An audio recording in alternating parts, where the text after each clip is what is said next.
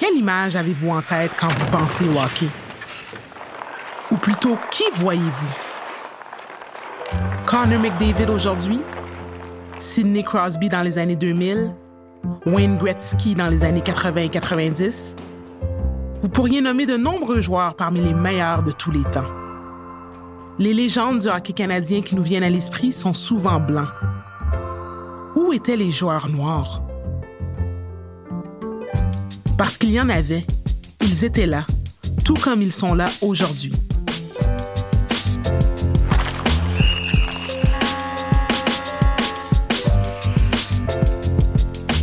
Vous écoutez Fort et libre de Historica Canada. L'histoire des Noirs, c'est l'histoire du Canada. Je m'appelle Josiane Blanc et vous écoutez notre épisode sur Herb Carnegie, le plus grand joueur de hockey de son temps à ne jamais avoir joué dans la LNH, et son exemple, parmi tant d'autres, de l'excellence noire sur la glace. Aujourd'hui, on peut voir des athlètes noirs sur la glace réalisant toutes sortes de performances comme celle-ci. Qui s'amène au filet. On buts! Le Canada qui marque! Hakim Thomas! Le Canada marque sur un deuxième effort et un troisième d'Akil Thomas! C'est son premier but, Michel, et quel but important pour Thomas! On voyait là Akil Thomas de Scarborough en Ontario, marquant le but en or pour l'équipe Canada au championnat du monde junior de 2020. Et si vous ne le connaissez pas, Akil est noir. Sa famille maternelle vient de la Barbade et paternelle de la Guyane. Akil a été recruté par les Kings de Los Angeles et représente l'avenir du hockey. Il en va de même pour Elijah Roberts, Joel Ward et bien d'autres. Évidemment, si on parle d'athlètes noirs, il faut parler de racisme. Mais aujourd'hui, je veux me concentrer sur l'histoire de l'excellence noire au Canada, tant sur la glace que sur la terre ferme. Vous ne connaissez peut-être pas les histoires. C'est pour ça qu'on est là. Et j'ai le guide parfait pour vous. My name is Damon. Mon nom est Damon Kwame Mason. Tout le monde m'appelle Kwame. Kwame est documentariste. Il est aussi créateur avec la LNH du podcast novateur Soul on Ice, consacré aux athlètes noirs de la Ligue. Mais durant son enfance à Toronto dans les années 70 et 80, il était juste un petit garçon qui adorait le hockey. Un jour, à 6 ans, Kwame était dehors en train de jouer. Comme d'habitude, il incarnait son joueur préféré dans la LNH, parce que c'est ce qu'on fait quand on joue au hockey dans la rue. My go-to was always Guy Lafleur. J'étais toujours Guy Lafleur. Et je me rappelle qu'une fois, je ne sais même pas si c'était un gamin du quartier, c'était peut-être juste l'ami de quelqu'un ou s'il venait d'un autre quartier pour jouer. J'ai dit que j'allais être Guy Lafleur. Et il a dit Tu ne peux pas être Guy Lafleur. J'ai demandé Pourquoi pas Il a répondu Parce que Guy Lafleur n'est pas noir. Tu dois choisir un noir. Et je ne pouvais choisir personne. Je n'ai jamais oublié ce moment, parce que c'était la première fois où j'étais comme Qui? Quoi? Je. OK, il a raison. Je suis noir. Il est blanc. Je ne peux pas être lui. Et ça m'a fait penser à mes héros. Qui était mon héros? Qui suis-je? Qui est-ce que je peux être? Et pourtant, il y en avait à cette époque, parce qu'on est genre en 76. Donc, il y avait Mike Marson qui jouait, Bill Riley qui jouait, en fait, il y avait des joueurs noirs, mais j'en avais jamais entendu parler. Voilà pourquoi Kwame dévoue son travail désormais à rectifier les faits. En 2015, il a fait un film documentaire appelé Soul on Ice, Past, Present and Future, sur l'histoire des athlètes noirs. Je voulais être sûr que les gens comprennent que notre histoire remonte à la fin des années 1800, avec la Colored Hockey League of the Maritimes. OK, deux secondes, la quoi? Hockey League des Maritimes? Oui, vous avez bien entendu. Remontons ensemble pour un moment en 1895. C'est en 1895 qu'on trouve la première mention documentée d'une équipe de hockey entièrement noire en Nouvelle-Écosse. Cinq ans plus tard, la Colored Hockey League of the Maritimes était une ligue organisée basée à Halifax et les joueurs étaient tous noirs. Et pourquoi? Eh bien, C'est parce que les ligues blanches qui se montaient et qui jouaient à l'époque ne permettaient pas aux enfants noirs de jouer. Donc, la communauté noire a décidé de monter sa propre ligue sportive. Les équipes de la Colored Hockey League étaient très soudées à leur communauté, surtout grâce à l'Église. And they thought, you know what? what? Ils se sont demandé comment faire pour amener des jeunes noirs à l'église. Eh bien, on va créer une équipe de sport. Ils se sont mis à former toutes sortes d'équipes dans les environs, à Dartmouth et à Africville. Ils se lançaient des défis dans les journaux. L'autre équipe acceptait, et il y avait ensuite un match. Et à ce match, on faisait payer l'entrée, comme 5 sous ou le prix habituel de l'époque. Mais des foules de 1200, 2000 personnes venaient regarder ce match, car le niveau de jeu et la qualité du spectacle étaient incroyables. Les matchs de la Colored Hockey League étaient si populaires qu'ils pouvaient attirer des foules même plus nombreuses que la Ligue blanche. the interesting thing about that Ce qui était intéressant avec cette ligue, c'est que le public était majoritairement des Blancs, car ils voulaient voir ce nouveau style de hockey qui était très excitant. Par exemple, à l'époque, le gardien se tenait droit et ne pouvait pas se pencher et déposer ses genoux sur la glace. Alors qu'avec la Colored Hockey League, les gardiens pouvaient tomber sur les genoux. Aujourd'hui, c'est chose habituelle, mais ce sont les athlètes noirs qui ont incorporé ça dans le jeu. On appelle ce style papillon, où le gardien ouvre les bras et descend sur la glace pour arrêter la rondelle. C'était interdit par la LNH à l'époque. Les athlètes noirs ont également été les premiers à utiliser les tirs frappés, ou comme on l'appelait à l'époque, les coups baseball. Les équipes noires divertissaient les foules à la moitié du match. Oui, c'était les premiers spectacles de la mi-temps. Et comme l'a dit Kwame, les joueurs blancs ne faisaient pas tout ça.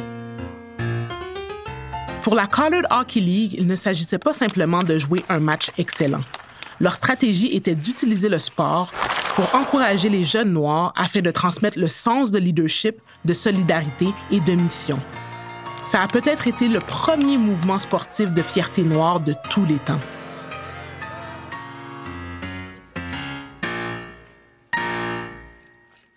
Derniers matchs de la Colored Hockey League des Maritimes ont eu lieu au début des années 1930. Il n'y a aucun monument et peu de mentions dans les livres d'histoire sur cette ligue. Et c'est dommage parce qu'elle a eu énormément de succès à son apogée. Kwame s'efforce de transmettre cette histoire pour que vous connaissiez la ligue. and that our history had significant people Dans notre histoire, il y a eu des personnes importantes comme Willie O'Ree, comme Mike Marson et comme Herbert H. Carnegie. Ah, merci Kwame d'avoir mentionné Herb Carnegie.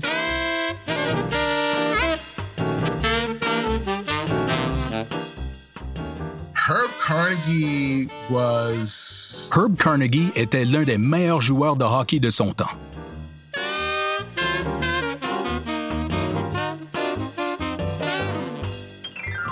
Herb est né en 1919. Il a grandi dans une maison que son père avait construite dans un quartier de Toronto qui était encore une terre agricole. Herb, son frère et les enfants du quartier jouaient au hockey tout l'hiver sur les étangs gelés du quartier. Il était déjà le chouchou des chroniqueurs sportifs lorsqu'il était à l'école secondaire. Herb a gravi les échelons des ligues amateurs en jouant pour des équipes comme les Young Rangers de Toronto. Lorsqu'il a joué avec les Buffalo Anchorites de Timmins, son frère Ozzie Carnegie a aussi joué avec lui. Il y avait un autre athlète noir, Manny McIntyre. Les trois ont attiré beaucoup d'attention. people already knew about Herb Carnegie. Les gens connaissaient déjà Herb Carnegie en lisant les nouvelles de hockey ou des articles sur ce joueur noir appelé Herb Carnegie, et son frère Ossie et son ami Manny McIntyre, le premier trio entièrement noir. On les appelait les Ink Spots, les taches d'encre, et les Black Aces, les As noirs, les Brown Bombers, les Bombardiers bruns. Ils étaient connus pour jouer si bien ensemble, et Herb était la vedette. He was a guy who played C'était un gars qui jouait à une époque du hockey pour dur à cuire. On jouait une saison, après ça, c'était le retour aux mines. Et dans des endroits comme Owen Sound, comme la Ligue du Québec, où il a joué avec les As du Québec, et était genre une étoile. Herb a débarqué dans la Ligue provinciale du Québec dans les années 1940. Il y est devenu une véritable vedette du hockey. From what I've been described with people who have seen Les gens qui l'ont vu jouer ou qui connaissaient bien comment il jouait te diront qu'il était souple et agile. Donc, au hockey, ça pourrait être un gars comme, disons, si tu prends Connor McDavid. Il est très agile. Tu lui donnes deux enjambées et c'est fini. Il est parti. C'est tout. Tu ferais mieux de te bouger, sinon tu ne le rattraperas pas. Apparemment, il était comme ça. Le grand Jean Béliveau, l'un des joueurs les plus célèbres de l'histoire, a joué à Québec avec Herb et il a dit qu'il avait appris de lui. Béliveau a dit Herbie était un super joueur de hockey, un beau style, un beau patineur, un grand meneur de jeu. Herb Carnegie était aussi une machine à but. Il a marqué tellement de buts et de passes qu'il a été nommé joueur le plus utile de 1946 à 1949 alors qu'il jouait pour les Saints de Sherbrooke, dépassant les joueurs blancs. Most valuable player. Joueur le plus utile dans les équipes de Sherbrooke, c'était du jamais vu. Pas du jamais vu, mais pour l'époque, qu'un noir soit le joueur le plus utile. Ça en dit beaucoup sur cette personne sur la glace et sur ses prouesses. Il était donc excellent et vraiment très respecté dans le monde du hockey, mais pas assez respecté pour pouvoir jouer dans la Ligue nationale de hockey. Pourquoi n'a-t-il pas réussi à intégrer la LNH? For the most part, I think En gros, je pense que la réponse la plus simple serait une forme de discrimination. Jackie Robinson n'avait pas encore percé dans la MLB. C'est Jackie Robinson qui est devenu le premier joueur noir de la Ligue majeure de baseball en 1947. so to have uh, Donc, avoir un joueur noir jouant dans une ligue sportive nationale, c'était du jamais vu. Et qui allait être la première personne à prendre ce risque? Je veux dire, il y a une histoire célèbre de l'époque où Herb avait 18 ans. Donc vers 1937 ou 38. he was um, practicing. Il pratiquait et Conn Smythe était dans les gradins. Smythe était alors le propriétaire des Maple Leafs de Toronto. Et l'entraîneur d'Herb à l'époque a dit Tu sais qui est ce type Ouais, c'est Conn Smythe. Et après, Herb a appris que Conn Smythe avait dit Je payerais 10 000 à la personne qui pourrait changer ce jeune homme en blanc pour qu'il puisse jouer pour les Maple Leafs de Toronto.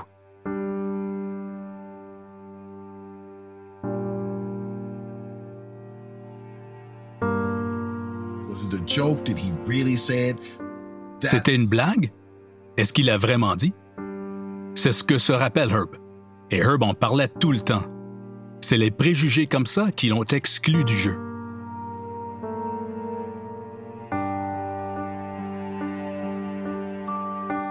Herb était une personne très positive et productive.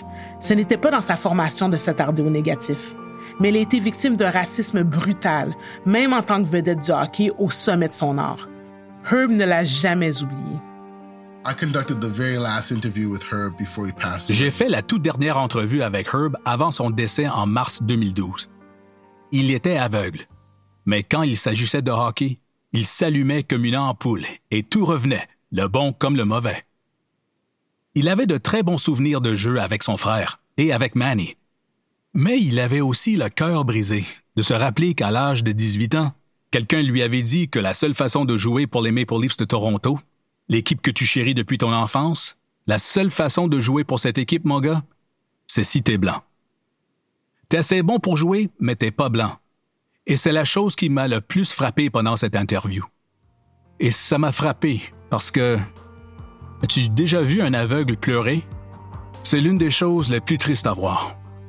Tu sais, t'es assis là à le voir pleurer et se frapper la main contre son genou en disant Je ne veux pas que ça arrive à un autre jeune garçon. Ça ne devrait pas arriver. Ça hante parce que c'est une douleur qui a toujours porté en lui. Les Maple Leafs de Toronto n'étaient pas la seule équipe de la LNH. Et en 1948, Herb a eu l'occasion de faire un essai pour les Rangers de New York. On lui a donné la chance de peut-être pouvoir finalement jouer dans la LNH. Mais ce n'était pas le scénario de rêve que ça aurait dû être. Vous savez, il a eu l'occasion de venir faire un essai avec les Rangers à New York. Et il a passé tous les stades éliminatoires. Mais il voulait le mettre dans leur équipe des ligues mineures, avant qu'il n'ait la chance de monter dans les ligues majeures. Et à ce moment de sa vie, je crois qu'il arrivait à la fin vingtaine, début trentaine. Tu sais, il est à son apogée. Et tu sais, il gagne beaucoup d'argent. Et il a une famille. Et il lui demande maintenant de 1. jouer dans les mineurs, 2. accepter une réduction de salaire pour une possibilité de jouer dans la Ligue nationale de hockey. C'est un gros risque à prendre.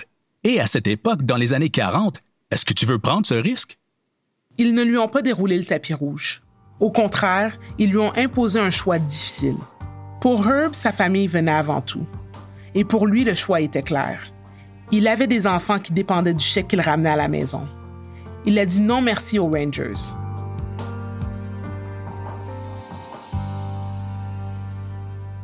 La famille, c'était vraiment important pour Herb, et c'est pas moi qui le dis. Écoutons sa fille. My name is Bernice Carnegie. Mon nom est Bernice Carnegie. Je suis la troisième enfant, la deuxième fille de Herb Carnegie. Bernice est une douce et souriante septuagénaire. C'est l'historienne de la famille. Donc, je veux commencer par le commencement. Parler d'Herb en tant que père. C'était comment d'être la fille d'Herb Carnegie? I would call him an incredible dad. Je dirais que c'était un père incroyable. J'ai le souvenir de choses spéciales qu'il a faites pour moi, c'est-à-dire que j'avais très, très peur de l'eau. Et quand il était à la maison, pendant ses congés du hockey, il me lavait habituellement les cheveux. Il mettait de petites lunettes sur mes yeux et il nous lavait les cheveux tous les deux, lui et moi. Il avait un toucher tellement doux. Il émanait de mon père une telle chaleur, c'était vraiment merveilleux mais il était aussi assez espiègle. Il était chatouilleux et j'en profitais tout le temps, et je m'approchais avec mes doigts bourdonnants, et je me souviens de ses cris Audrey! Audrey était la mère de Bernice. Audrey, help me! Audrey! À l'aide! Si petite que j'étais, et j'étais minuscule à l'époque, je voulais le chatouiller, tu sais. À quel moment t'es-tu rendu compte qu'il était cette grande vedette du hockey? It took a while to understand that. Ça m'a pris un certain temps pour le comprendre.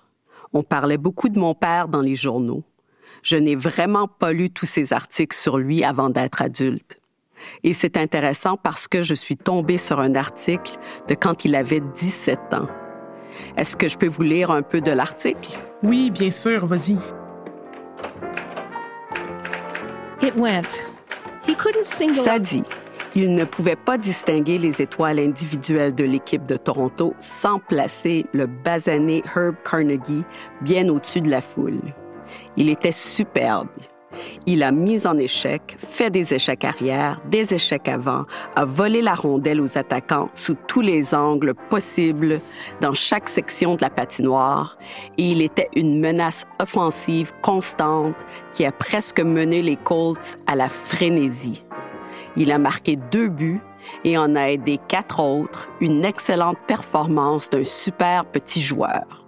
Et puis il a continué à écrire le jeu phénoménal de Herbie Carnegie, centre de couleur, vedette de la glace. Cela remonte aux années 1930 et j'ai littéralement des milliers d'articles sur mon père.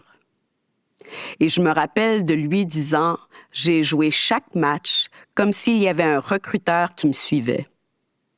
Et il disait, un jour, quelqu'un va me voir, quelqu'un va me remarquer, quelqu'un va me donner une chance.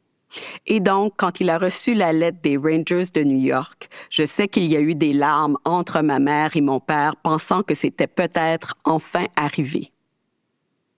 Comme Kwame l'a dit en 1948, quand Herb Carnegie a été appelé pour venir faire un essai avec les Rangers de New York, Herb a passé toutes les éliminatoires. Mais lorsque les Rangers ont offert beaucoup moins que ce qu'il faisait déjà, avec sa femme et ses enfants à la maison, il n'a tout simplement pas pu accepter cette offre. Mais l'histoire de Herb Carnegie ne finit pas avec cette offre des Rangers. Ça ne finit même pas par le fait qu'il ait raccroché ses patins de hockey professionnel. Ce n'était que le début d'un nouveau chapitre. When my father finished hockey, Quand he mon was- père a arrêté le hockey, on lui a demandé d'être l'entraîneur pour une équipe de tournoi dont l'entraîneur était mort subitement. Et ils avaient besoin de quelqu'un pour le remplacer. Herb a accepté d'être l'entraîneur remplaçant. Et c'est ce qui l'a lancé sur une nouvelle voie de se concentrer sur les jeunes, en fondant une école de hockey appelée Future Aces, les As du futur.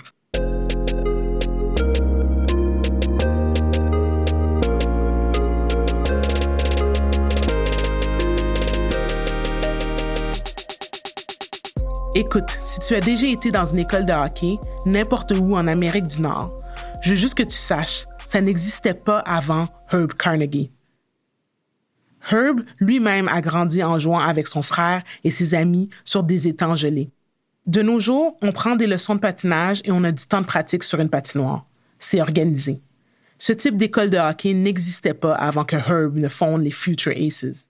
and he knew that the boys were not Et il savait que les gars n'allaient probablement pas être des joueurs de la LNH, mais il voulait leur donner un sentiment d'appartenance et leur apprendre à être de bons citoyens. La plupart du temps, c'était des blancs parce qu'il n'y avait pas beaucoup de noirs à l'époque, mon frère et mon cousin. C'était tout. Et peut-être une autre personne, je pense que mon frère l'avait mentionné, mais oui, nous étions dans une communauté complètement blanche. Mais ce que mon père essayait de montrer, c'est qu'il avait connu le racisme. Et il espérait qu'en fondant cette école de hockey, en enseignant l'équité, l'égalité et la bienveillance, il déteindrait sur ces jeunes pour que, lorsqu'ils évolueraient dans le monde, ils traiteraient mieux les gens comme nous. Il a écrit un credo appelé Future Aces et il a écrit 12 déclarations, attributs ou valeurs, qui étaient un acronyme en anglais pour le mot Aces ou AS. Attitude, coopération, exemple, esprit sportif. Ce credo des Future Aces a été accepté dans les écoles à travers l'Ontario. Et donc, nous avons vraiment influencé des millions d'enfants en 30 ans, en fait même en plus de 40 ans. Et après un certain nombre d'années, mon père est venu voir ma mère et moi et il a dit, je veux lancer un programme de bourse d'études. Tout compte fait, finalement, nous avons remis plus de 860 000 dollars en bourse d'études à des jeunes à travers le Canada au cours des quelques 30 années où la Fondation a été active. Incroyable. Tout simplement incroyable. Maintenant, je veux juste vous dire que si vous n'aviez jamais entendu parler de Herb Carnegie avant et vous vous sentez un peu bête de ne pas connaître ses histoires d'excellence noire dans la tradition du hockey canadien, c'est OK. Maintenant, vous êtes au courant. And then I keep finding people who go, Et là, je continue à tomber sur des gens qui disent, eh bien, comment ça se fait que je connais pas cette histoire? Et j'ai demandé à chacun d'eux, avez-vous eu des cours de l'histoire des Noirs à l'école dans le cadre du programme scolaire? Et chacun d'eux, y compris moi, avons dû dire non.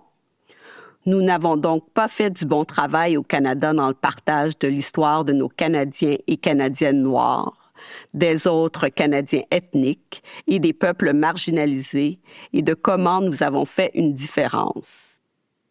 Et pourquoi nos enfants n'apprennent-ils donc pas que ce ne sont pas juste les Blancs qui ont contribué à cette société? Tu sais, quand je pense à mon père, les exploits sont innombrables. Ils sont mémorables et chaque fois que je parle de lui, je suis inspirée parce qu'il était un modèle incroyable. Herb était un modèle exceptionnel, c'est certain. Ce qui rend encore plus regrettable qu'il n'ait jamais été dans la LNH, vu qu'il avait clairement le talent pour le faire. Mais Herb a laissé un héritage au-delà de la LNH. he does feel that his legacy was future aces. Pour lui, son héritage, c'est Future Aces, le fait d'écrire la philosophie des Future Aces et d'avoir touché la vie de millions de jeunes.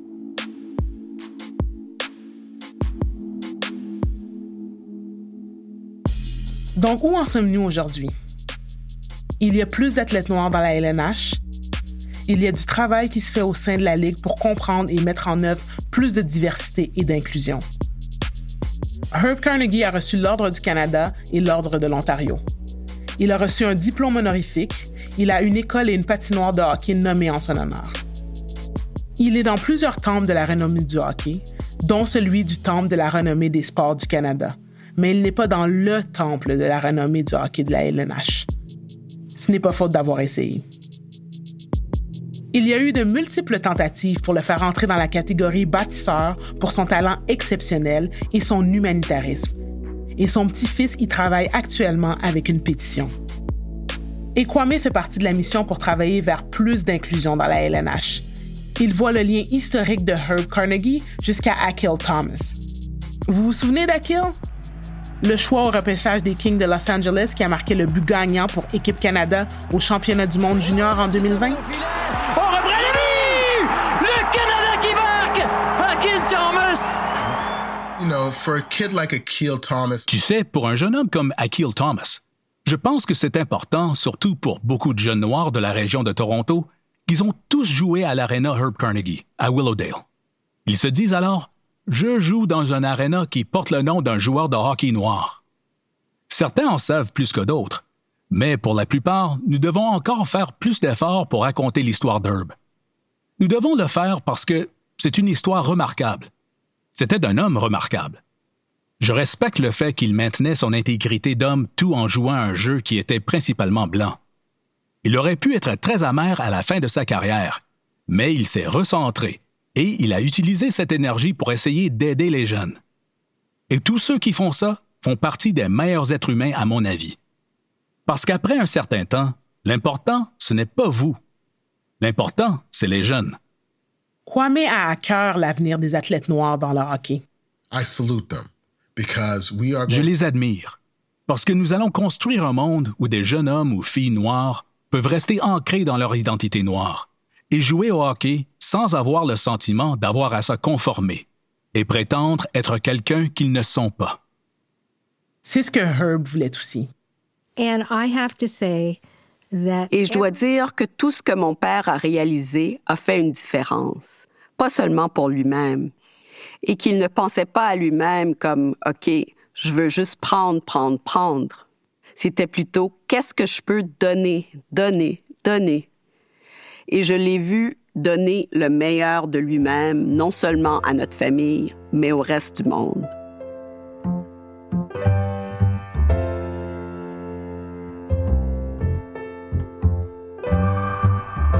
Merci de nous avoir écoutés. Fort et libre est produit par Media Girlfriends et Historica Canada. Cette série fait partie d'une campagne d'éducation plus large sur l'histoire des Noirs par Historica Canada. Pour plus de ressources, visitez le site web historicacanada.ca. Vous pouvez trouver Fort et Libre sur les plateformes de balado-diffusion Apple, Spotify ou partout où vous écoutez vos balados-diffusions. Cet épisode a été produit par les productrices principales Garvia Bailey et Anna Song. Scénario écrit par Anna Song. Conception et mixage sonore, Gabby Clark et David Moreau. L'équipe Media Girlfriends est aussi constituée de Lucius Deschaussés, Jeff Woodrow et de Nanaba Duncan, la fondatrice de Media Girlfriends. Merci à Bernice Carnegie, intervenante en éducation et développement personnel et cofondatrice de la fondation Herbert Ash Carnegie, Future Aces, et à notre consultant en scénario et invité, Kwame Mason, réalisateur et producteur du film et de la balado-diffusion Soul on Ice. Nous remercions TSN et Hockey Canada pour le clip d'Akil Thomas lors d'un match au championnat du monde de hockey junior de 2020. Version française par Power of Babel. Vérification des faits par Amy Vandenberg. Mon nom est Josiane Blanc. Merci de nous avoir écoutés.